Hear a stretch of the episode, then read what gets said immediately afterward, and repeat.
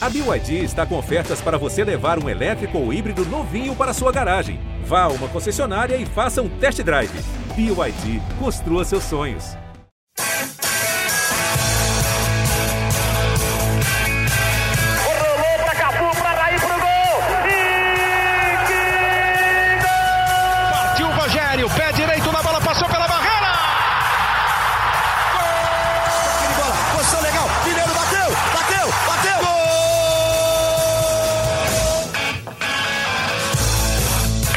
Dia para quem é de bom dia, boa tarde para quem é de boa tarde, boa noite para quem é de boa noite. Se você está nos ouvindo de madrugada, boa sorte.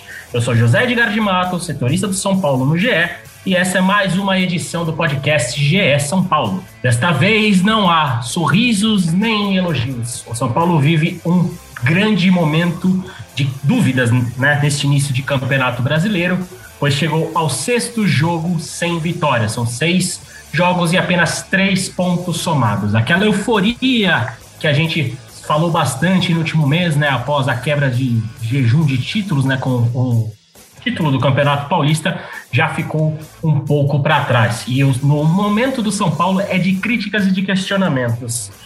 Tá aqui comigo o Eduardo Rodrigues para essa versão pocket, essa versão rápida do podcast, e eu já lanço a pergunta, eu já lanço a braba, Edu.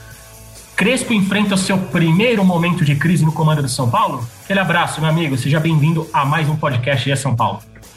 Fala Zé Edgar de Matos, um prazer enorme sempre falar contigo. Você que não nos abandona jamais. Nós somos os guerreiros que sempre estamos aqui, né? A galera, enquanto nos abandona, a gente continua aí firme e forte para trazer esse podcast sempre para a torcida. É, e respondendo a sua pergunta, eu acho que. Eu acho não, tenho certeza, é a primeira grande crise, grande turbulência, né? Vamos dizer assim. É uma turbulência que o Crespo está vivendo nesse momento porque desde que chegou sempre foram muitas flores, né? Foram, foi sempre muita alegria, muita é, euforia com o Crespo, trabalho maravilhoso, sua comissão técnica perfeita, sem erros, sem defeitos. É, e agora, é, e ganhou o Campeonato Paulista, essa euforia cresceu ainda mais. Todo mundo já, já colocou o Crespo em um patamar um pouco mais elevado, colocaram é, frase no vestiário, colocou faixa no estádio, é, aquela coisa toda e agora são seis jogos sem vitória no Campeonato Brasileiro e a coisa começa a complicar um pouco. Eu acho que o Crespo tem que dar uma resposta rápida nesse, nesse time. A gente eu tinha escrito uma opinião antes do jogo contra, logo depois do jogo contra o Santos, dizendo que essa resposta tinha que vir a tempo. É, só que ela não veio contra o Cuiabá. E nesse jogo a gente não pode questionar, não vai ter questionamento de arbitragem. É, teve um lance ou outro ali capital, não foi um lance capital, foi um lance ou outro é um pouco mais, é, podemos dizer, isolado, né? O Ricardo Marques Ribeiro sempre é muito polêmico, sempre se envolve em confusões, ele adora uma picuinha. E ontem, em alguns lances, ele, ele falhou, como no caso da falta não dada no Gabriel Sara, que foi uma, uma falta que ele saiu mancando, quase sem poder pisar o pé. Muita gente contestou também a falta que originou o gol do Cuiabá. É, acho que questionaram mais o amarelo do que propriamente a falta, né? A falta ela, existiu, mas reclamaram do amarelo. Mas mesmo assim, ontem não teve é, desculpa de, de, de, arbitragem, ontem não teve desculpa de é, lesionados, porque Benítez retornou, o Daniel Alves retornou. Claro, a gente pode questionar aí o Luan, a falta que o Luan faz, a que o Miranda faz. Só que, gente, já faz muito tempo que eles estão fora. Já estava na hora do Crespo arrumar opções, soluções dentro do, do elenco para suprir essa necessidade. Não dá para você ficar sempre com essa muleta de que ah, o Luan não tá, o Miranda não tá. Ou seja, se o Luan hoje ou amanhã for, for é, vendido, acabou São Paulo, não tem mais time, não vamos mais brigar por Libertadores, não vamos mais brigar por nada, porque o Luan saiu. Então eu acho que não dá mais para ficar colocando na culpa de desfalque, já é, é águas são águas passadas. Daniel Alves voltou ontem mal demais, errou tudo que tentou. Ele, ele errou muito passe, foi assim absurdo. Ele não acrescentou nada ao time. Se o Orejuela estava mal, o Daniel Alves entrou. Acho pior do que o Orejuela, o Orejuela ainda fez a jogada é, junto com o Rigoni do primeiro gol, né? Ele que dá o passe para o Rigoni e depois o Rigoni dá para o Benítez marcar. Mas enfim, achei um jogo muito ruim do São Paulo, acho que mais decepcionante até do que contra a Chapecoense, porque contra a Chape teve toda aquela é, o fator arbitragem, então eu achei o jogo da última quarta muito decepcionante. E destaco aqui Rigoni e Benítez, que foram é, os caras da partida é, do meio para frente, eles comandaram o São Paulo, fizeram um baita de um jogo, relembraram né, a parceria que tiveram em 2016 2017 no Independente da Argentina e eles mandaram bem demais, então é, é, esse ponto positivo. Acho que eu fico com esses dois pontos positivos e o negativo foi o resto do time, o setor defensivo, que a gente pode até debater mais, foi péssimo. É isso, Edu. Eu concordo com você. Eu acho que se há uma boa notícia nesse São Paulo de Campeonato Brasileiro, ela tem nome e sobrenome, é Emiliano Rigoni, né, que caiu como uma luva. Eu até perguntei para ele na coletiva que ele deu, né, no último, no penúltimo jogo de São Paulo, foi, foi acho que no penúltimo jogo de São Paulo no, no Morumbi pelo Brasileiro, sobre essa rápida adaptação, né? E obviamente, além, apesar né, de ser a primeira vez que joga no futebol brasileiro, ele está muito em casa ali, né? Pela presença do Crespo, pela presença de que é, que é um ídolo argentino, pela presença do, do, do Corran, né? O preparador físico que trabalhou com o Independiente, com o Benítez, enfim. Acho que se há um ponto positivo, talvez o único ponto positivo do São Paulo nesse Campeonato Brasileiro até o momento é o Emiliano Rigoni. Mas já, já que você falou, vamos falar dessa, vamos, vamos abordar essa questão defensiva porque mesmo sem o Luan, o Crespo testou muitas variações, né? É, ele chegou até a utilizar o Reinaldo na zaga, o que ele já abortou, né? Depois da, da suspensão do Reinaldo no jogo contra o Santos. Reinaldo né, volta somente nesse fim de semana. Isso você vê como mais um problema é, coletivo do São Paulo, né, que está deixando muitos espaços, está se desconcentrando muito, ou você vê que é uma questão individual das ausências, principalmente do Miranda, que se machucou e volta daqui a duas semanas mais ou menos só, e do Arboleda, né, que está na Copa América com o Equador e também capaz que só volte no fim deste mês de junho. É, você vê mais uma questão coletiva do dia a dia ou essas individualidades estão pesando também no sistema defensivo, Edu? É uma, uma grande questão, Zé, levantada por você, porque eu acho que é uma mescla. É uma mescla das, das duas coisas. É, não dá para jogar só a culpa nos jogadores. Eu acho que tem um erro é, tático ali do, do, do Crespo.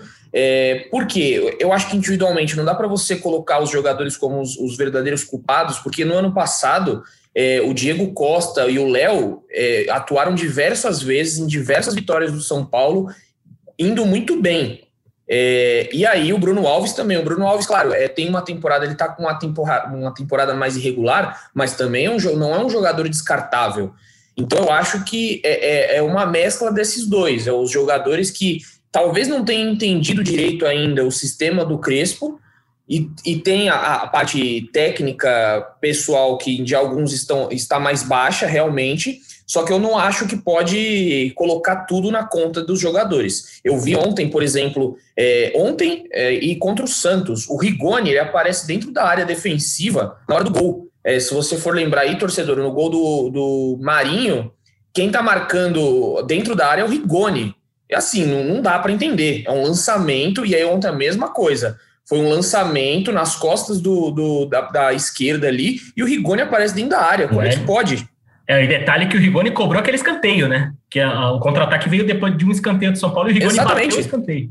O que, que ele estava fazendo ali? Então eu acho que assim, você tem três zagueiros. Se num contra-ataque você leva a bola nas costas, você consegue é, falhar, alguma coisa o Crespo está fazendo de errado. Pode, assim, contra o Santos, ah, foi um acaso, o Rigoni apareceu na área. Agora, dois jogos seguidos, o Rigoni apareceu de novo no gol do, foi no segundo, né? Foi no segundo que o Wellington tenta chutar para trás, e aí os jogadores é, acabam é, fazendo um contra-ataque ali, a bola é cruzada na área e o Rigoni aparece lá dentro. Então eu acho que tem uma bagunça defensiva aí. A gente até trouxe números, né? É, nessa quinta-feira no GS, se você tiver curiosidade, você torcedor pode ler, porque é absurdo, é, é assustador o, o, aumento de gols do São Paulo. É 115% é, de aumento dos gols desde o final do Paulistão até agora. Em relação, então, assim, nos 21 primeiros jogos da temporada, tinha sofrido 13 gols. Agora, nos últimos nove, foram 12 gols. Sofreu quase o mesmo número de gols é, um, é, em menos de ó, 9, 18, a gente é de, de humanas aqui, a gente não é muito bom de conta, tá, galera? Mas, enfim, com um pouco mais, com, com, metade, né? A gente pode dizer um pouquinho mais, da, um pouquinho menos da metade sofreu quase o mesmo número de gols. Então é assim, é um número assustador que eu acho que o São Paulo tem que ficar ligado. E como eu disse anteriormente no caso do Luan, não dá para você ficar jogando a culpa no, no, nos desfalques. Ah, o Arboleda não tá, meu Deus, o Arboleda. Ah, o Miranda tá machucado, meu Deus, que, te, que, que tragédia. Tem que tentar arrumar um jeito de estancar isso. Eu perguntei para o Crespo ontem na coletiva, é, só que ele não respondeu lá muito bem a pergunta que eu perguntei do sistema defensivo ele, ele fugiu um pouco da pergunta, igual teve uma pergunta do Lisieiro também, que ele, não sei se ele não entendeu a pergunta, não sei o que aconteceu, mas ele desviou um pouco o assunto e acabou não respondendo. Mas eu acho preocupante, é preocupante e vai enfrentar o Ceará é, no Castelão pode ser complicado.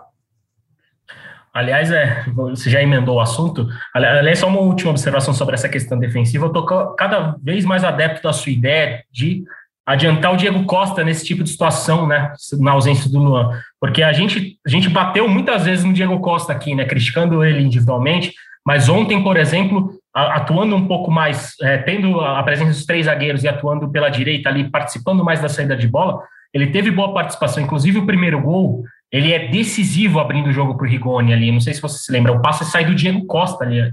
É, foi, e... foi o segundo, do Sara, né? Do Sara, isso, segundo gol do Sara, exatamente. É, ele que, dá, ele que dá o passe pro Rigoni. É, é, um passe quebrando linha, deixando o Rigoni com espaço para cruzar. Então, pode ser uma opção muito interessante mesmo o Diego Costa, que jogava na base é, com né, um, um volante. Apenas para encerrar esse assunto de. Né, aliás, emendando esse assunto, você já falou do jogo do Ceará.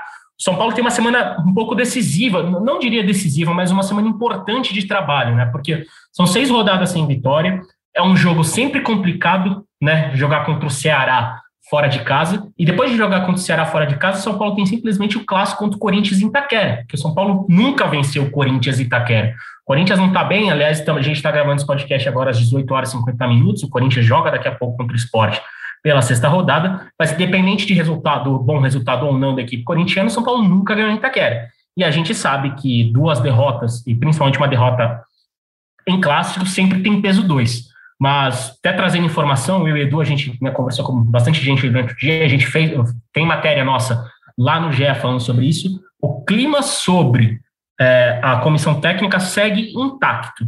O início ruim de Brasileirão é explicado e é justificado na, numa análise interna por várias questões, como o, né, o São Paulo demandou muita energia para tentar quebrar esse jejum da maneira mais rápida possível.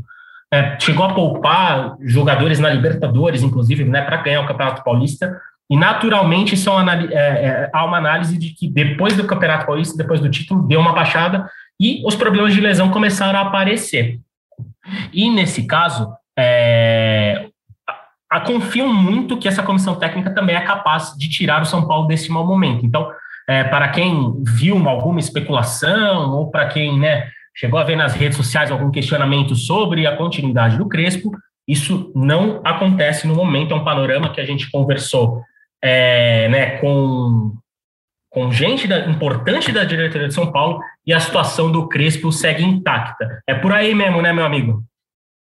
É, é, Zé, eu acho até é loucura, né? Nesse momento você tirar o Crespo, não tem, não tem o porquê. É, você pega aí o, o, São Paulo acabou de ganhar o, o Campeonato Paulista, tem um trabalho sendo bem feito, um trabalho bem é, como é que eu posso dizer, né? Em, em, construção, a gente pode dizer, apesar de ter ganho o Campeonato Paulista, é um trabalho em construção, acho que é um, é um, é um trabalho que está rendendo frutos, então eu acho loucura você pensar em tirar o Crespo nesse momento. Claro, se, se você tem uma eliminação na Libertadores, é, uma eliminação na Copa do Brasil e tá mal no Campeonato Brasileiro, aí é difícil você segurar um treinador. Agora, nesse caso, eu acho que é, é muita loucura. Eu não cheguei a ver se. É, não, não, teve assim um movimento nas redes sociais de gente pedindo a saída dele, longe disso. Não, zero. Eu acho que zero. E até vi pessoas dizendo que é, o, ele e a comissão técnica são os menores dos culpados, né? A torcida está bem fechada mesmo com o Crespo, gosta muito do trabalho,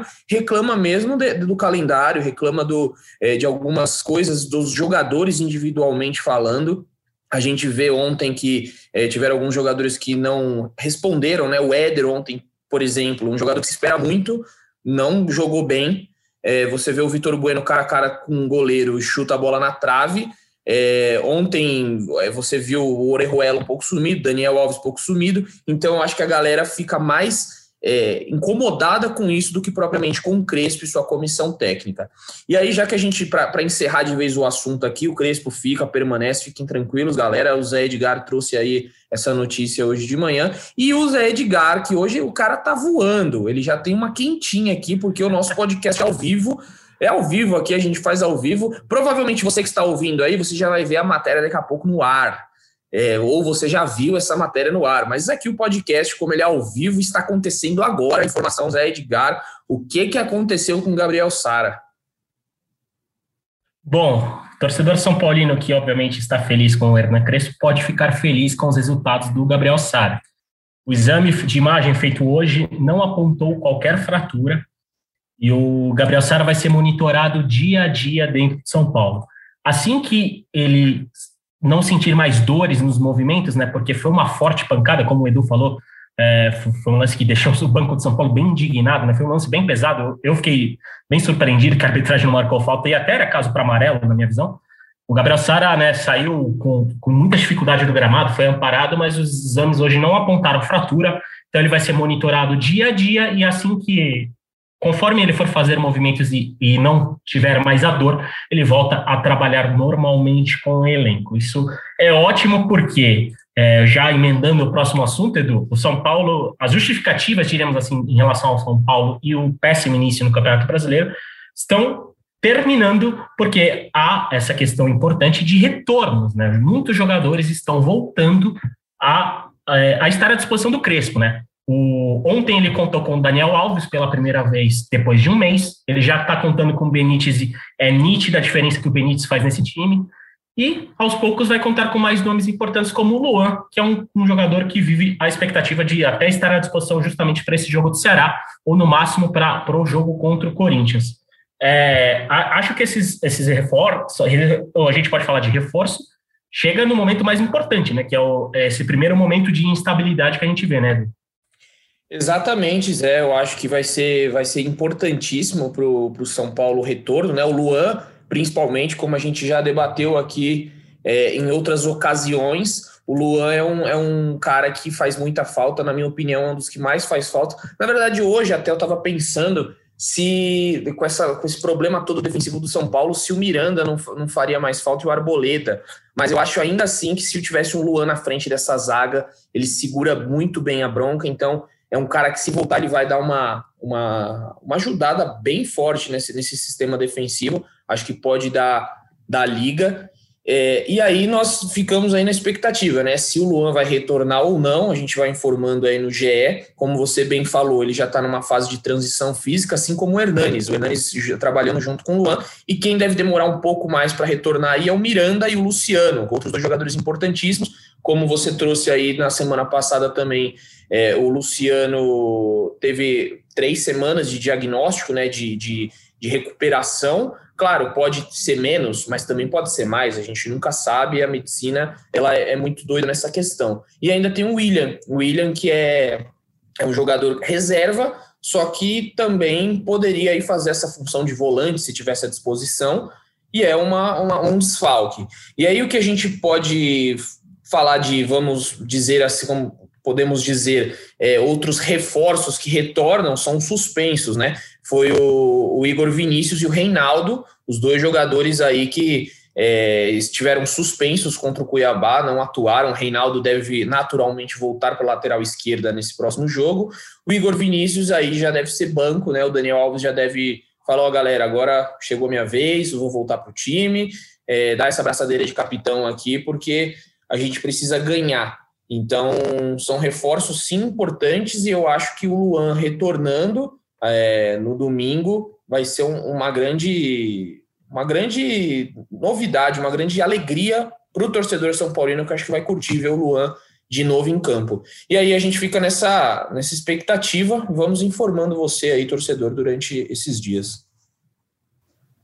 Não, e amanhã, nessa sexta-feira, no GE, a gente vai falar um pouco dessa questão do Luan e, inclusive, mostrar como há uma queda vertiginosa do aproveitamento de pontos do São Paulo sem a presença do volante. Amanhã, óbvio que não vou dar spoiler né, e, e, e da nossa matéria, mas vai ter, são números bem interessantes e que mostram quanto o Luan faz falta para o São Paulo.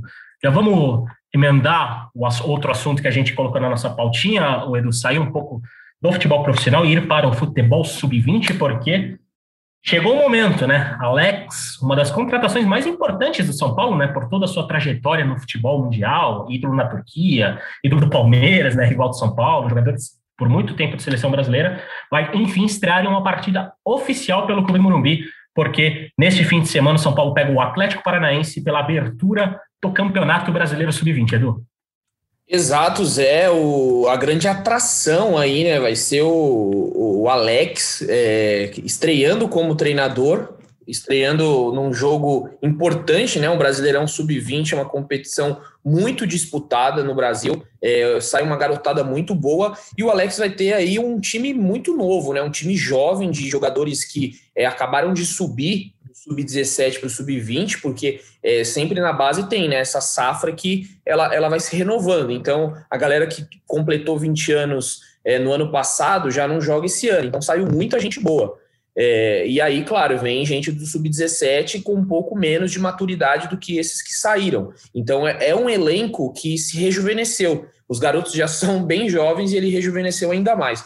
Eu vou, eu separei aqui é, rapidinho para falar para o torcedor. A primeira, é, a gente teve aí durante esses em junho, né, comecinho de junho, o São Paulo fez um amistoso com o Santos. E aí o Alex divulgou a, a escalação, né? Ele nem, nem poderia fazer isso. Na verdade, o São Paulo estava guardando as sete chaves, essa, essa escalação, esses, essas informações, só que o Alex não é, aguentou e foi lá no seu Instagram. Então, é, a, a, a escalação que nós tivemos aí foi Felipe, Natan, Tiagão, Guilherme, Pablo, Patrick, Marquinhos, Léo, Juan, Pedrinho e Vitinho. Essa foi a, a, escalação aí. Eu falei em ordem numérica, né? Não falei por posição. E no banco tinha o Enzo. Olha só, tem um Enzo no São Paulo. A geração dos Enzos. É, cada, Vini... cada vez mais teremos Enzos no futebol mais brasileiro. Enzo, exato. Vinícius, Pedro Lucas, Beraldo, que subiu já para o profissional algumas vezes, Belém, o Pet, que não é por, pelo Pet Covid, é porque o nome dele é Peterson, e aí virou Pet, é bem mais fácil do que Peterson, né? Então, Pet, nome bacana. E Yuri, Facundo, este daí eu vou, vou, colocar um asterisco no Facundo, e João Adriano. E eu coloco um, um asterisco no Facundo, porque se banco de, de reservas o, o Alex é uma das atrações, no gramado vai ser o Facundo Milan, jogador uruguaio que foi contratado para o Sub-20. E nesse jogo em questão que eu falei do Santos, que o São Paulo ganhou de 8 a 0, é, o Facundo Milan saiu do banco de reservas e, e meteu três gols. E pelos relatos, foi coisa assim de 30 minutos. 30 minutos, pá, pá, pá, pum, fez três gols, obrigado, aquele abraço. E aí tem uma grande expectativa dele é, ir para o profissional, né? Logo menos aí, ele já tem 20 anos, é o último ano dele de base, foi contratado por um, com um contrato extenso e aí a expectativa é que ele, ele possa figurar que o São Paulo tem problemas ali né, com, com centroavantes e o Facundo Milan, quem sabe, é, será este homem aí que vai resolver os problemas do Crespo. Mas ainda é muito recente, ele vai jogar algumas partidas, algumas várias partidas no Sub-20 para depois subir. Vai ser bacana, vai ser uma atração esse Sub-20 do São Paulo, vai ter muita visibilidade. Ontem estava conversando com uma pessoa do Sub-20 do São Paulo ali que é, disse que até falou, né, vai ter muita visibilidade, então a gente está é, preparando né, coisas legais, coisas bacanas, porque realmente vai ser, vai ser legal. E quem sabe a gente não vai lá, né, Zé, em Cotia, minha cidade natal, para fazer uns joguinhos, cobrir uns joguinhos e ver esse time aí do Alex, que tem como auxiliar o PC de Oliveira, que fez história no futsal. É um cara, uma comissão técnica muito bem avaliada dentro do São Paulo. Exatamente, Edu. Eu acho que essa estreia do Alex, esse trabalho do Alex é uma das grandes atrações do São Paulo, né, nessa temporada aí. Você falou do Facundo Milan, também vou vender o peixe para a gente no Globo Esporte sobre João Adriano, né? A gente fez uma matéria há alguns dias, o João Adriano tem o irmão dele, o Davi. Os dois é, são catarinenses, né, do interior do, do, litoral de Santa Catarina, e os dois jogam no São Paulo, né? O João Adriano agora é promovido para o Sub-20, promovido pelo Alex, e o Davi, jogador do Sub-15 do São Paulo. E já, né, que já saímos do futebol masculino, falando do sub-20, vamos dar aquela rápida passada no futebol feminino, porque hoje teve jogo, né? O São Paulo bateu o Bahia por 3 a 2, né? E encerrou a primeira fase, a fase de classificação do Brasileirão feminino na terceira posição, fez 29 pontos, ficou apenas atrás do Palmeiras com 37 e o Corinthians líder com 38. A terceira colocação faz o São Paulo enfrentar o Internacional, né? O Inter terminou em sexto com 27, será o rival São Paulino na fase quartas de final do Brasileirão Feminino. Lembrando que a, a, o mata-mata só vai ser disputado lá para o meio de agosto, depois da participação brasileira nos Jogos Olímpicos. E o São Paulo tem o reforço da Formiga. A Formiga, né, é lendária figura do futebol feminino, que vai disputar a sétima Olimpíada com a seleção brasileira, vai reforçar o time tricolor no mata-mata contra o Internacional. Edu, como a gente já havia prometido né, para os nossos ouvintes, seria uma versão pocket, uma versão rapidinha para a gente não deixar o torcedor na mão então eu passo a bola para você, para suas considerações finais, meu amigo. Sempre um prazer, hein? Valeu, Zé, muito bom. Hoje você está cheio de, tá cheio delas, cheio das informações. É, e aí eu vou. A, a, informação, a minha não é, não é tão quentinha assim, porque saiu de manhã, mas só minhas considerações finais. Você que a, nos acompanha aí no GE, é, publicamos a matéria hoje explicando é, o caso que envolve Marco Aurélio Cunha é, o conselheiro vitalício do São Paulo, que ele vai ter a sua votação expul é, para expulsão do conselho no dia 1 de julho. E aí muita gente falou, ah, mas por quê? Então a gente tentou explicar na matéria. O Marco Aurélio Cunha, ele é conselheiro vitalício do São Paulo. É, e ele assinou em janeiro deste ano com, como para diretor executivo de futebol do Havaí. No estatuto, no regimento interno do São Paulo, diz lá que os conselheiros vitalícios ou conselheiro de qualquer é, ordem é, não pode estar vinculado é, com um clube profissional que possa disputar partidas contra o São Paulo ou em qualquer âmbito. E aí, pelo entendimento da, do, da comissão de ética, um sócio entrou com uma, com uma ação contra o Marco Aurélio Cunha, dizendo: olha, isso aqui está errado, ele não pode, está no estatuto, é, no artigo 10, no parágrafo M, de que ele não pode fazer isso, está errado, ele tinha que ser licenciado do cargo. Isso chegou na, no, na comissão de ética. A comissão de ética falou: peraí, ele foi licenciado? A gente primeiro tem que ver isso. Porque se ele licenciou antes do cargo, beleza, segue sua vida, a gente não vai fazer nada. E aí perguntaram para o conselho deliberativo, para o Outem: Outem, o Marco se licenciou antes de assinar com a Havaí? Não. Não? Então a gente vai ter que abrir aí um, um, um processo contra o Marco para a gente votar pela expulsão dele. Então foi aberto na comissão de ética, abriram um caso é, e, e aí ele teve, o Marco Aurélio Cunha, junto com seu advogado, teve a possibilidade de se defender. Ele se defendeu perante aos, aos membros do, da comissão de ética. Diz ele, ele, ele falou com a gente um, um documento de nove páginas, mas mesmo assim ele foi derrotado. Foi 3 a 2 nos votos, não foi uma unanimidade, mas por 3 a 2 do, dos votos, é, o caso dele foi jogado para o Conselho Deliberativo. O Marco Aurélio Cunha alega que, logo depois, quando ele soube que o caso tinha tomado essa proporção, ele se licenciou do cargo. Só que já tarde demais, a comissão de ética diz o quê? A gente tem que cumprir o que está no estatuto, não é porque é o Marco Aurélio Cunha ou porque é fulano de tal. A gente só vai cumprir o que está ali. E aí o Marco fala: ah, mas eu não, eu não dei nenhum dano ao clube, é, não, não prejudiquei o clube em nada. E aí a comissão de ética diz o quê? Não está especificado que você precisa causar dano, você é, não cumpriu o que está no estatuto. Então, no dia 1 de julho, o que, que vai acontecer? Os conselheiros vão votar é, pela expulsão ou não do marco. E aí é, vai ser um voto online, né, por conta da pandemia, só que é secreto. Então, os conselheiros não vão precisar colocar a carinha lá e nenhum nome deles, eles vão poder votar. O que que acontece? A expectativa é de que a, a, a expulsão é, seja aconteça, porque a situação hoje é muito grande e o Marco é oposição. Dentro do conselho, a situação tem muito mais membros. E aí ele acha que tem uma conotação política. Já o conselho de ética nega esse fato, não tem conotação política nenhuma, porque a gente só está cumprindo o que está no estatuto. E aí, essa briga interna, o Marco Aurélio Cunha é, disse que vai até as últimas ações possíveis, ou seja, pode ser que esse caso, caso ele seja expulso, vá para a justiça comum e ele tente brigar na justiça para não ser expulso. Então, assim, vai ter muitos desdobramentos desse caso.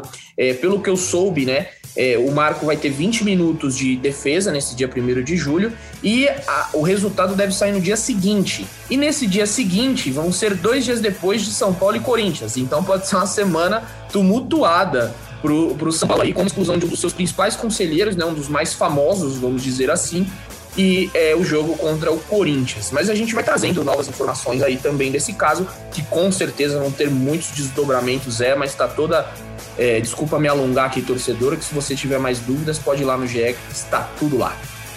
Maravilha, mais uma aula de Eduardo Rodrigues. Também, só deixar rapidinho a minha consideração final: São Paulo anunciou a contratação do Marquinhos, uma, um dos grandes nomes do basquete brasileiro, na NBA, mais de uma década de seleção brasileira, veterano ex-Flamengo, já foi anunciado, né? Assinou um contrato de dois anos com a equipe tricolor.